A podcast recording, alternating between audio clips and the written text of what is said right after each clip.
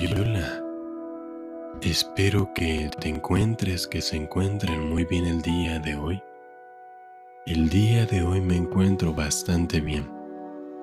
Y estoy aquí de vuelta nuevamente para narrar las leyes de la naturaleza humana.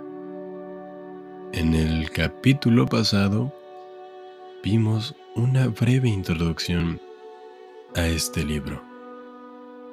Pero en este capítulo comenzaremos ya con alguna serie de pasos que debemos seguir. Sin más que decir, comencemos.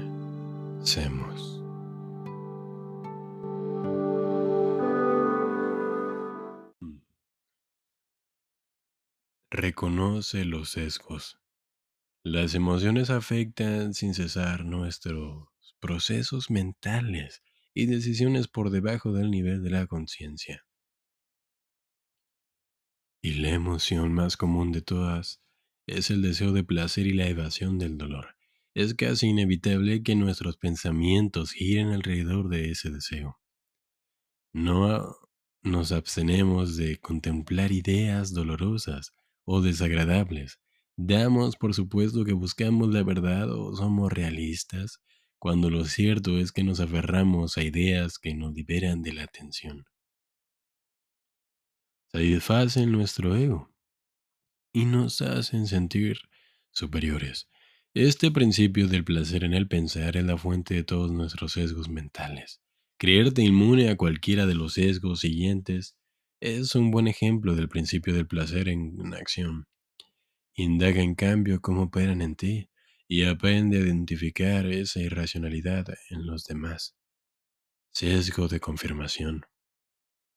Considero las evidencias y tomo decisiones a través de procesos más o menos racionales, para convencernos de que llegamos racionalmente a tener una idea. Buscamos evidencias que sustenten nuestra opinión. ¿Qué podría ser más objetivo científico que eso? Pero debido al principio de placer y su inconsciente influencia en nosotros, nos las arreglamos para dar con las evidencias que confirman lo que queremos creer. Esto se conoce como sesgo de confirmación. Podemos ver que este sesgo en operación en los planes de la gente, en particular los que implican grandes apuestas. Un plan se hace para poder llegar a un objetivo deseado. Si la gente estimara las consecuencias negativas y positivas, quizá temería actuar. Es inevitable entonces que sin darse cuenta de ello, opte por la información que confirma el resultado deseado, el escenario de color de rosa. También vemos en operaciones este sesgo cuando la gente busca consejo. Esta es la perdición de los consejeros. Al final lo que la gente desea oír Escuchar es que un experto confirme la validez de sus ideas y preferencias. Interpretará lo que le dices a la luz de lo que quiere escuchar. Si tu consejo es contrario a sus deseos, buscará la primera manera de subestimar tus opiniones, tu supuesta pericia. Entre más poderosa es una persona, más sujeta está al sesgo de confirmación.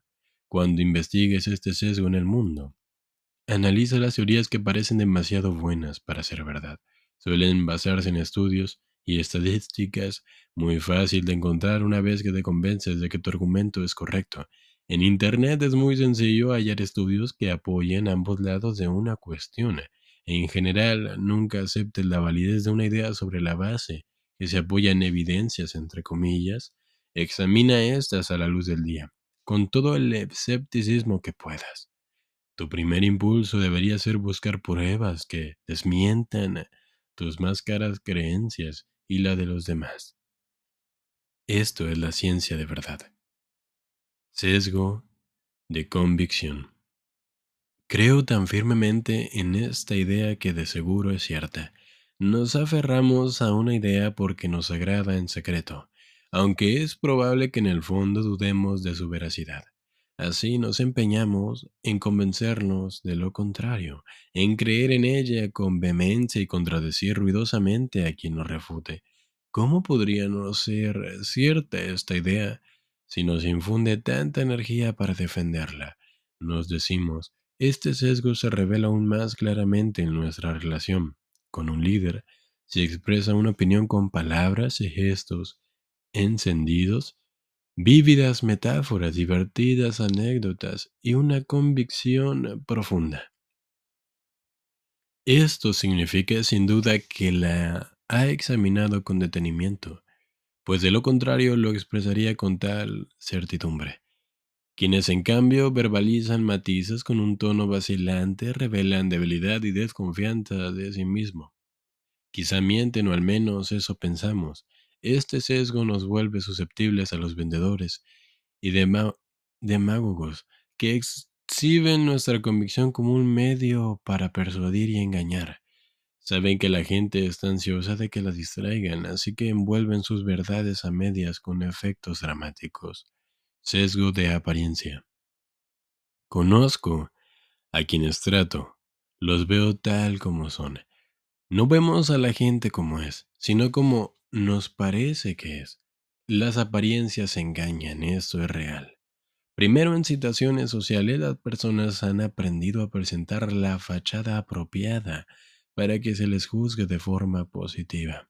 Dan la impresión de estar a favor de las causas más nobles y ser y se presentan siempre como trabajadoras y concienzudas.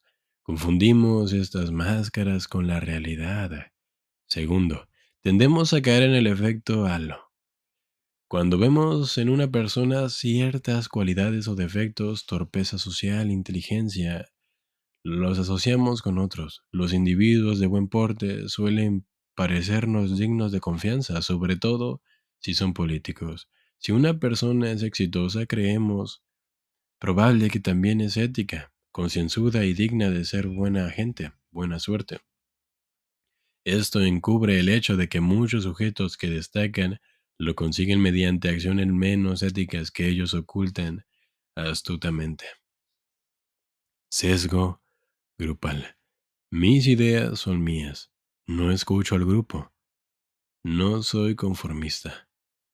Somos animales. Sociales por naturaleza.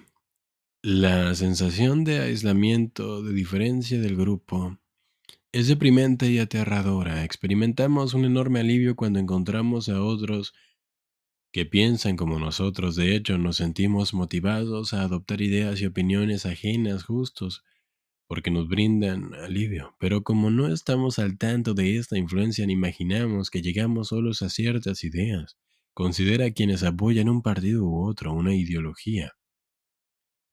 Entre ellos prevalece una ortodoxia o corrección noble sin que nadie diga nada ni aplique una presión expresa. Si alguien se sitúa en la derecha o la izquierda, como arte de magia, sus opiniones seguirán esa dirección en docenas de asuntos, aunque pocos admitirían esta influencia en sus patrones mentales. Sesgo de la culpa. Aprendo de mis errores y mi experiencia. Errores y fracasos suscitan la necesidad de explicar. Queremos aprender la lección y no repetir la experiencia, pero la verdad es que no nos gusta examinar demasiado lo que hicimos y nuestra introspección es ilimitada. Es limitada, perdón. La reacción inmediata es culpar a otros, circunstancias, un momento tropiezo, tropiezo de juicio. La razón de este sesgo es que a menudo no resulta demasiado doloroso aceptar nuestros errores, porque ponen en duda nuestra sensación de superioridad y lastiman nuestro ego. Seguimos el procedimiento, fingimos que reflexionamos en lo que hicimos. Sin embargo, con el paso del tiempo emerge el principio del placer y olvidamos la pequeña parte que nos atribuimos del error. El deseo y la emoción nos llegan otra vez. Repetimos el mismo hierro y pasamos por el mismo proceso de recriminación moderada, seguido por el olvido hasta el día de nuestra muerte. Si en verdad la gente aprendiera de su experiencia, habría menos errores en el mundo y toda trayectoria profesional iría siempre en ascenso. Sesgo de superioridad. Soy diferente, soy más racional que los demás y más ético también. Pocos dirían esto en una conversación, dado que suena arrogante, pero en numerosos estudios y encuestas de opinión, cuando a las personas se les pide compararse con los demás, suelen expresar esta idea, aunque con algunas variantes. Es el equivalente de una ilusión óptica. No podemos ver nuestras fallas e irracionalidades, solo las ajenas. Así, por ejemplo, creemos que los miembros de otro partido político no basaron sus opiniones en principios racionales, a diferencia de quienes están en nuestro bando. En el frente ético pocos de nosotros admitimos que hemos recurrido a un engaño o manipulación en nuestro trabajo o que hemos sido astutos y estratégicos en el desarrollo profesional. Todo lo que tenemos, o al menos eso pensamos, es fruto de nuestro talento natural y arduo trabajo. A los demás les atribuimos, en cambio, toda suerte de tácticas maquiavélicas. Esto nos permite justificar lo que hacemos, sean cuales fueren los resultados. Nos sentimos muy presionados a imaginar que somos individuos racionales, decentes y éticos. Estas cualidades son altamente estimadas en la cultura moderna. Dar muestras de lo contrario nos expone a la reprobación. Pero si todo eso fuera cierto, si la gente fuese racional y moralmente superior, el mundo estaría impregnado de bondad y paz. El hecho es que sabemos la verdad, así que sencillamente algunas personas, quizá todas, se engañan a sí mismas. La racionalidad y cualidades éticas solo se alcanzan por medio de la conciencia y el esfuerzo. No son naturales pasan por un proceso de maduración. Ten cuidado con los factores explosivos. Las emociones de grado inferior afectan continuamente nuestro pensamiento y se originan en nuestros impulsos, como el deseo de tener pensamientos agradables y reconfortantes. La emoción de grado superior, en cambio, llega en cierto momento, adquiere un tono explosivo y se origina por lo general en algo externo. Una persona que nos exaspera o en circunstancias particulares. En este caso el nivel de excitación es más alto y atrapador por completo. Cuanto más pensamos en la emoción, más fuerte se vuelve, lo que nos lleva a concentrarnos más en ella. Y así sucesivamente. Nuestra mente se embebe en la emoción y todo nos recuerda nuestra cólera o entusiasmo. Nos volvemos reactivos como somos incapaces de soportar la tensión que esto provoca. La emoción de grado superior suele culminar en un acto precipitado de consecuencias desastrosas. En medio de un arranque así, nos sentimos poseídos como si un segundo ser límbico se apoderara de nosotros. Más vale que tomes conciencia de estos factores para que evites que tu mente se abstraiga y prevengas una acción liberadora que acabarás por lamentar. Disparadores en la infancia temprana. En nuestra infancia temprana éramos muy sensibles y vulnerables.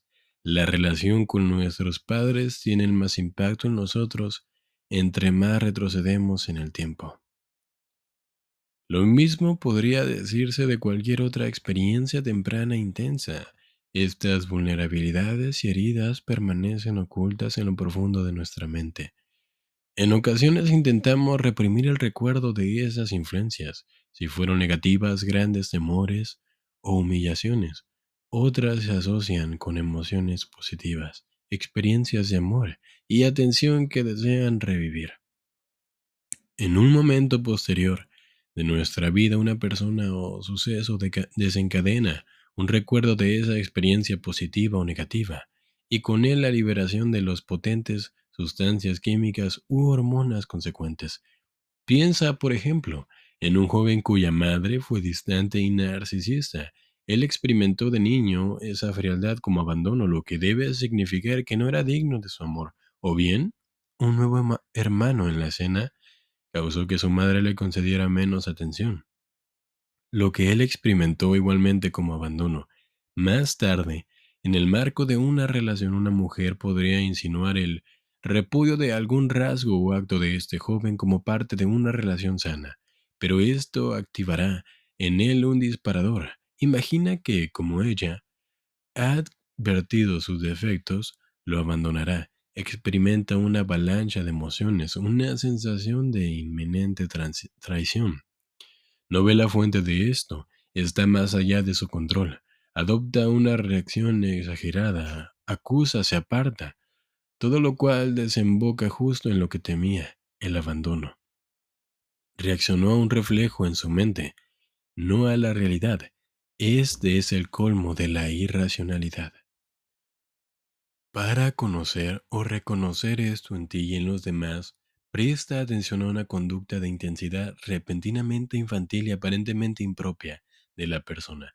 Esa conducta podría centrarse en una emoción clave. Podría ser temor, a perder el control, al fracaso quizá. En estas condiciones reaccionamos apartándonos de la situación y de los demás, como un niño cuando se hace un ovillo. Una enfermedad súbita, provocada por ese temor intenso, nos obligará convenientemente a dejar la escena, o bien tal emoción podría ser amor, la impaciencia de recrear en el presente una estrecha relación con un padre, un hermano, denotada por alguien que nos recuerda vagamente ese paraíso perdido. O podría ser desconfianza extrema, originada en una figura de autoridad que nos defraudó o traicionó en nuestra infancia temprana, generalmente el padre. Esto desencadena con frecuencia una actitud rebelde. El gran peligro aquí es que la mala interpretación del presente y la reacción a algo en el pasado generan conflicto, desilusión y desconfianza, lo que no hace sino abrir más la herida. En cierto sentido estamos programados para repetir en el presente la experiencia remota, nuestra única defensa en la conciencia de que esto ocurre. Reconoceremos un disparador si experimentamos emociones atípicamente primarias, más incontrolables de lo normal. Ellas provocan lágrimas, una honda de presión o demasiada esperanza. Las personas, bajo el influjo de esas emociones, suelen tener un tono de voz y un lenguaje corporal distinto como si revivieran físicamente un momento de las primeras etapas de su vida. En medio de un arrebato de esta índole, debemos distanciarnos y contemplar su fuente y posible herida en la infancia, así como los patrones en que nos han encerrado. Esta comprensión de nosotros y nuestras vulnerabilidades es un paso clave hacia, la racionalidad. Victorias o derrotas repentinas. Los éxitos o triunfos súbitos pueden ser muy peligrosos. Neurológicamente, las sustancias químicas que entonces se liberan en el cerebro nos propinan una fuente sacudida de energía y excitación, lo que nos induce a repetir esa experiencia. Este puede ser el inicio de una adicción o comportamiento obsesivo de cualquier clase. Asimismo, cuando conseguimos una victoria rápida tendemos a ignorar que, para que sea duradero, el éxito debe ser producto del trabajo empeñoso. No tomamos en cuenta el papel que la suerte desempeña en esas repentinas victorias. Intentamos recuperar una y otra vez la viva emoción que nos produjo haber ganado tanto dinero o recibido tal atención. Nos volvemos presuntuosos, nos hacemos caso a quien trata de prevenirnos. No entienden, nos decimos, pero como ese estado es insostenible, experimentamos una caída inevitable y demasiado dolorosa, lo que nos conduce a la parte de excepción del ciclo. Pese a que esto es propio de los apostadores, se aplica por igual a las personas de negocios durante burbujas económicas y a quienes reciben una inesperada atención del público, derrotas imprevistas, o una cadena de ellas crean por igual reacciones irracionales. Imaginamos que estamos condenados a la mala suerte y que esto continuará de forma indefinida. Nos volvemos medrosos y vacilantes, lo que suele llevar a más errores o fracasos.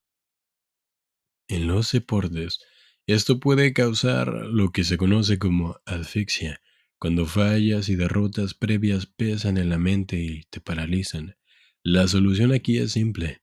Cada vez que experimentes triunfos o fracasos inusuales, da un paso atrás y compensa con algo de pesimismo u optimismo. desconfía de un éxito o atención repentinos, no se basan en nada perdurable o tienen una fuerza adictiva, y la caída es siempre muy dolorosa. Presión en ascenso.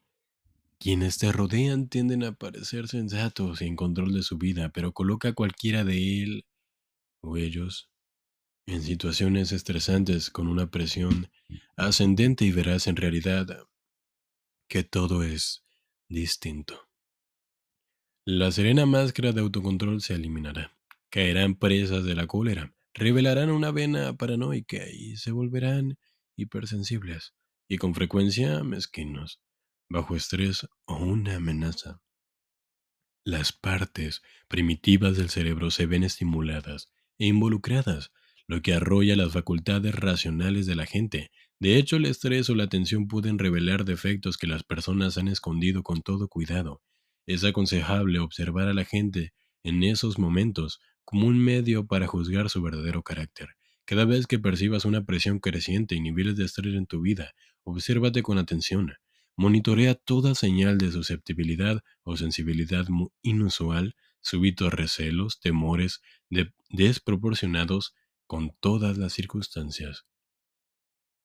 Observa con tanto desapego como puedas y busca tiempo y espacio para estar solo. Necesitas perspectiva. Jamás des por supuesto que puedes soportar un estrés gradual sin un escape emocional. Eso es imposible, pero mediante tu conciencia y reflexión, evitarás tomar decisiones que lamentarías después. Individuos explosivos. Hay personas en el mundo que tienden por naturaleza a provocar intensas emociones en casi todos los que los rodean. Esas emociones van de un extremo a otro en el amor, el odio, en la confianza y el recelo. Algunos ejemplos en la historia, incluidos el rey David en la Biblia, Alcíbiades en la antigua Grecia, Julio César en la antigua Roma, Danton durante la Revolución Francesa y Bill Clinton, estos individuos tienen cierto grado de carisma, poseen la capacidad para expresar con elocuencia lo que sienten, y esto despierta ineludiblemente en los demás emociones paralelas. Sin embargo, alguno de ellos puede ser muy narcisistas, proyectan el exterior su drama y probablemente también sus problemas internos, atrapando a la gente en la confusión que generan. Esto atrae a algunos y repele a otros. Es mejor que reconozcas a estos sujetos, explosivos por la forma en que afectan a los demás, no a ti. Nadie puede permanecer indiferente a ellos. La gente se descubre incapaz de razonar o guardar distancia en su presencia, te hacen pensar continuamente en ellos cuando están ausentes. Tienen una naturaleza obsesiva y pueden inducir acciones extremas propias de un seguidor devoto o un enemigo inveterado. En cualquier extremo del espectro atracción o repulsión, tenderás a ser irracional y te verás en la desesperada necesidad de distanciarte. Una buena estrategia es ver más allá de la fachada que esos individuos exhiben. Intenta proyectar infaliblemente, infaltablemente, una imagen imponente, una cualidad mítica e intimidante. De hecho, sin embargo, son demasiado humanos, con las mismas inseguridades y debilidades que todos poseemos. Intenta reconocer estos rasgos tan humanos y desmitificarlos. El efecto grupal. Esta es la variedad de grado superior del sesgo grupal. Cuando estamos en un grupo de dimensiones lo bastante grandes, cambiamos. Obsérvate y mira a los demás en un acto deportivo, un concierto, una reunión religiosa, política. Es posible que las emociones colectivas no te atrapen. Tu corazón late más fuerte, lágrimas de felicidad o tristeza acuden más pronto a tus ojos. Estar en un grupo no estimula el razonamiento independiente, sino un intenso deseo de pertenencia. Esto sucede por igual en un entorno de trabajo, en particular si el líder explota las emociones de la gente para incitar deseos competitivos y agresivos, o crea una dinámica de ellos contra nosotros. El efecto grupal no requiere necesariamente la presencia de otros, puede ocurrir de manera viral. como cuando cierta opinión, por lo general, de una variedad muy pronunciada, como la indignación, se propaga por las redes sociales y nos contagia del deseo de compartirla. Hay un aspecto positivo y tonificante en la estimulación de las emociones grupales, la forma en que se nos puede animar a hacer algo por el bien colectivo. Pero si percibes que se apela a emociones diabólicas como odio, furibundo patriotismo, agresividad o visiones de mundo muy radical, vacúnate contra ellas y no te dejes llevar por esa poderosa influencia. Lo mejor es evitar la situación grupal si es posible, a fin de mantener tus facultades de raciocinio o participar en esos momentos con gran escepticismo. En la política o los medios, los demagogos buscan provocar una continua sensación de pánico, urgencia e indignación. Deben mantener niveles emocionantes, emocionales muy altos. Tu defensa es sencilla. Considera tus facultades racionales, tu capacidad para pensar por ti mismo, la cual es su bien más preciado. No permitas que nadie desconozca tu independencia de criterio. Cuando sientas que estás en presencia de un demagogo, sé doblemente precavido y analítico. Una última palabra acerca de la irracional, de lo irracional en la naturaleza humana. No supongas que las más extremas de la irracionalidad han sido vencidas por el progreso y la instrucción.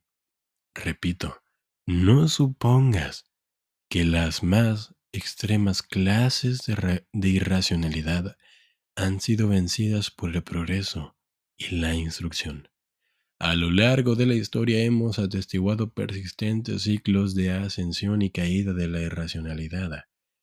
La gran edad de oro de Pericles con sus filósofos y los indicios de espíritu científico fue seguida por una época de superstición, sectas e intolerancia.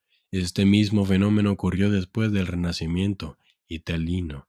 Que esto repita y una vez forma parte de la naturaleza humana. Lo irracional simplemente cambia de apariencia, aunque ya no realizamos cacerías de brujas.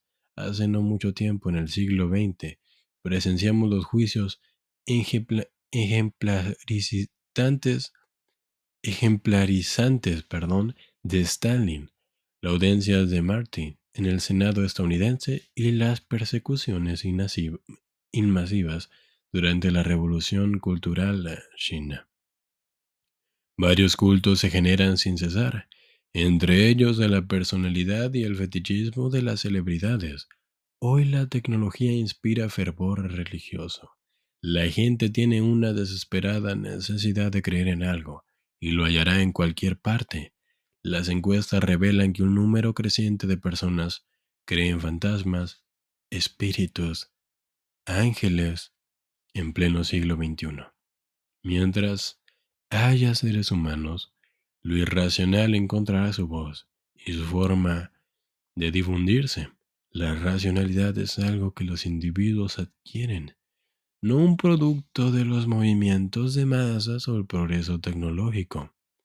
Sentirse superior es signo seguro de la operación de lo irracional. Estrategias para que el lado racional aflore. Pese a nuestras acusadas tendencias irracionales, dos factores deberían darnos esperanza a todos. El primero y más relevante es la existencia a lo largo de la historia y en todas las culturas de personas de alta racionalidad, los individuos que han hecho posible el progreso son ideales a los que todos debemos aspirar. Incluyen a Pericles, el rey Achoca de la antigua India, Marco Aurelio en la antigua Roma, Marguerite de Valois en Francia, en la Francia medieval, Leonardo da Vinci, Charles Darwin, Abraham Lincoln, escritor Anton Chekhov, la antropóloga Margaret Mead y el hombre de negocios Warren Buffett por mencionar unos cuantos. Todos ellos comparten ciertas cualidades. Una realista evaluación de sí mismos y sus debilidades, devoción por la verdad y la realidad, una actitud tolerante hacia los demás y capacidad para cumplir las metas que se proponen. El segundo factor es que en algún momento de nuestra vida casi todos hemos experimentado incesantes cantidades de racionalidad. Esto suele surgir de lo que llamaremos la mentalidad del creador. Tenemos que llevar a cabo un proyecto, quizá con una fecha límite. Las únicas emociones que podemos permitirnos en estas circunstancias son entusiasmo y energía. Otras nos impedirían concentrarnos. Como debemos obtener resultados, nos volvemos, nos volvemos muy prácticos. Nos abstraemos en el trabajo, con la mente tranquila y sin la intromisión del ego. Nos incomoda que alguien pretenda interrumpirnos o contagiarnos de sus emociones. Esos momentos tan fugaces, como unas semanas u horas, revelan el lado racional a la espera de manifestarse. Solo requieren algo de conciencia y práctica. Las estrategias siguientes están diseñadas para que saques a relucir a tu Pericles o Atena inferior. Conócete bien a ti mismo. El lado emocional prospera en la ignorancia, tan pronto como tomas conciencia del modo en que opera y te domina, pierde su poder sobre ti y puede ser controlado. Así, tu primer paso hacia lo racional siempre es interno. Debes sorprender en acción a ese lado emocional. Con este fin piensa cómo operas bajo estrés, qué debilidades particulares salen a la luz en esos momentos. El deseo de agradar, hostigar o controlar hondos niveles de desconfianza, examina tus decisiones, en especial las que han sido ineficaces. ¿Adviertes en ellas un patrón, una inseguridad subyacente que las impele? Inspecciona tus fortalezas, lo que te vuelve diferente a los demás. Esto te ayudará a decidirse por metas que armonicen con tu interés a lo largo de todo el proceso, a tus habilidades. Si conoces y valoras lo que te distingue como diferente, también serás capaz de resistir la influencia del sesgo y efectos grupales. Examina tus emociones hasta la raíz. Estás molesto. Estás molesto. Permite que esta sensación se calme un poco y piensa en ella fue detonada por algo aparentemente trivial o insignificante. Este es signo seguro de que algo o alguien está detrás. Quizás su fuente sea una emoción más desagradable, como la envidia o la paranoia. Mírala a los ojos, escrudiña cualquier disparador para saber de dónde procede. Con este fin, podría ser prudente que lleves un diario en, la que, en el que registres tus evaluaciones con una objetividad implacable. Tu mayor peligro aquí es tu ego y la forma en que te hace mantener ilusiones inconscientes acerca de ti. Estas podrían ser reconfortantes de momento, pero a la larga te podrán te pondrán a la defensiva y te impedirán aprender o progresar. Busca una posición neutral, desde la que puedas observar tus acciones, con algo de desapego y hasta con humor. Pronto, todo esto se volverá automático. Cuando el lado emocional asume la cabeza, te darás cuenta de ello, serás capaz de dar un paso atrás y buscarás esa posición neutral. Incrementa tu tiempo de reacción. Estas habilidades, bueno, esta habilidad se deriva de la práctica y la repetición. Cuando un hecho o interacción requiere una respuesta, aprende a dar marcha atrás. Esto podría implicar que te traslades a un sitio donde estés solo y no te sientas presionado, o que escribas un iracundo correo electrónico pero no lo envíes sin antes consultarlo. No hagas llamadas telefónicas ni te comuniques mientras experimentas una emoción súbita. Si ves que te apresuras a comprometerte con la gente, a contratar o ser contratado por alguien, da un paso atrás y espera un día. Apacigua tus emociones entre más tiempo te tomes, mejor, porque la perspectiva viene con el tiempo. Considera esto como un entrenamiento de resistencia. Cuanto más te resistas a reaccionar, más espacio mental tendrás para la verdadera reflexión y tu mente se fortalecerá. Acepta a la gente como un hecho objetivo. Aunque las interacciones con los demás son la principal fuente de confusión emocional, no tiene por qué ser así. El problema es que los juzgamos a toda hora. Deseamos que sean lo que no son. Queremos que cambien. Deseamos que piensen y actúen de cierta manera, muy a menudo como nosotros. Y como esto no es posible hacer cada persona distinta, nos sentimos desilusionados y molestos. Ve a los demás como fenómenos físicos tan neutrales como las cometas o las plantas, simplemente existen. Se presentan en todas las variedades y eso nos vuelve la vida rica e interesante. Trabaja con los, con los que ellos te dan en lugar de resistirte e intentar que cambien. Haz del acto de comprenderlos un juego divertido, como resolver adivinanzas. Todo esto forma parte de la comedia humana Sí, las personas son irracionales, pero tú también. Vuelve tu aceptación de nuestra naturaleza tan radical como puedas. Esto te tranquilizará y te ayudará a observar a la gente de forma más desapasionada, a entenderla en un nivel más profundo. Dejarás de proyectar tus emociones en los demás. Todo esto te dará más equilibrio y serenidad más espacio mental para pensar. Sin duda, es difícil practicar esto con los insufribles, insufribles sujetos que se cruzan en nuestro camino, los narcisistas, desaforados, agresores pasivos y otros entes explosivos que no cesan de poner a prueba nuestra racionalidad. Busca un equilibrio óptimo entre pensamiento y emoción. No podemos divorciar las emociones de nuestros pensamientos, están íntimamente entrelazados. Sin embargo, uno de ambos factores es el dominante. A algunas personas les gobiernan las emociones más que a otras. Lo que debemos buscar es la proporción y el equilibrio adecuados, conducentes, conducentes a la acción más efectiva. Los antiguos griegos tenían una metáfora apropiada para esto, el jinete y el caballo. El caballo es nuestra naturaleza emocional, que nos empuja continuamente a movernos. Este caballo tiene una energía prodigiosa, pero sin un jinete va a la deriva. Es salvaje, está expuesto a depredadores y se ve inmerso en incontables problemas. El jinete en nuestro lado pensante. Mediante la enseñanza y la práctica sostiene las riendas y guía al caballo, con lo que transforma la potente energía de este animal en algo productivo. El uno sin el otro serían inútiles.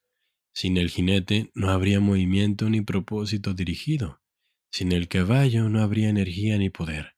En la mayoría de las personas predomina el caballo, y el jinete es débil. En algunas, el jinete es demasiado fuerte, tensa mucho las riendas y en ocasiones teme permitir que el animal galope.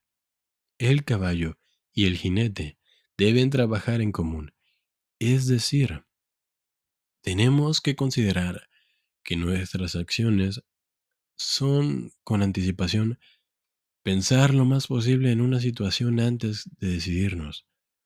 Pero una vez tomada una resolución, debemos soltar las riendas y actuar con osadía y espíritu de aventura, en lugar de ser esclavos, esclavos de esta energía. La canalizamos. Esta es la ciencia de la racionalidad. Gusta de lo racional. Es importante que no veas el camino a la racionalidad como algo penoso y ascético. De hecho, este concede facultades sumamente satisfactorias y placenteras, más intensas que los placeres obsesivos que el mundo tiene a ofrecernos. Tú has sentido esto en tu vida cuando abstraes un proyecto mientras el tiempo fluye y experimentas ocasionales estallidos de entusiasmo cuando haces descubrimientos o progresas en tu labor. Hay otros placeres también. Ser capaz de dominar el lado emocional produce claridad y sosiego. Estado anímico en el que te afectan menos los conflictos y consideraciones nimios. Confía en tus sentimientos, pero estos no son algo último ni original. Detrás de ellos hay juicios y evaluaciones que heredamos bajo la forma de inclinaciones o aversiones.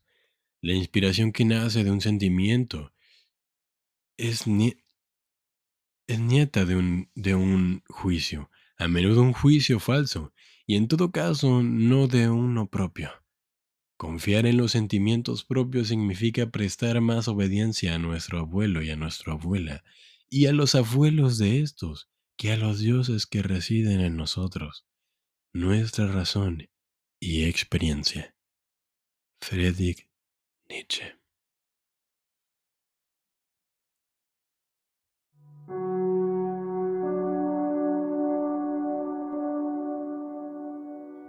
Y bien, hemos acabado este nuevo episodio de La naturaleza, las leyes de la naturaleza humana de Robert Greene. Cómo me encanta este autor.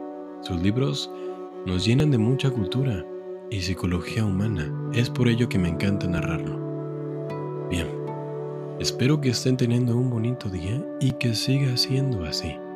Me ayudarían mucho siguiéndome y compartiendo este podcast con algún amigo conocido o familiar. De verdad, se los agradecería mucho. Adicional a eso, me encantaría también saber tu opinión. ¿Qué es lo que piensas? Siempre dejo una pregunta al final de cada capítulo. Sin más que decir, que tengan un bonito día y una buena vida. Hasta pronto.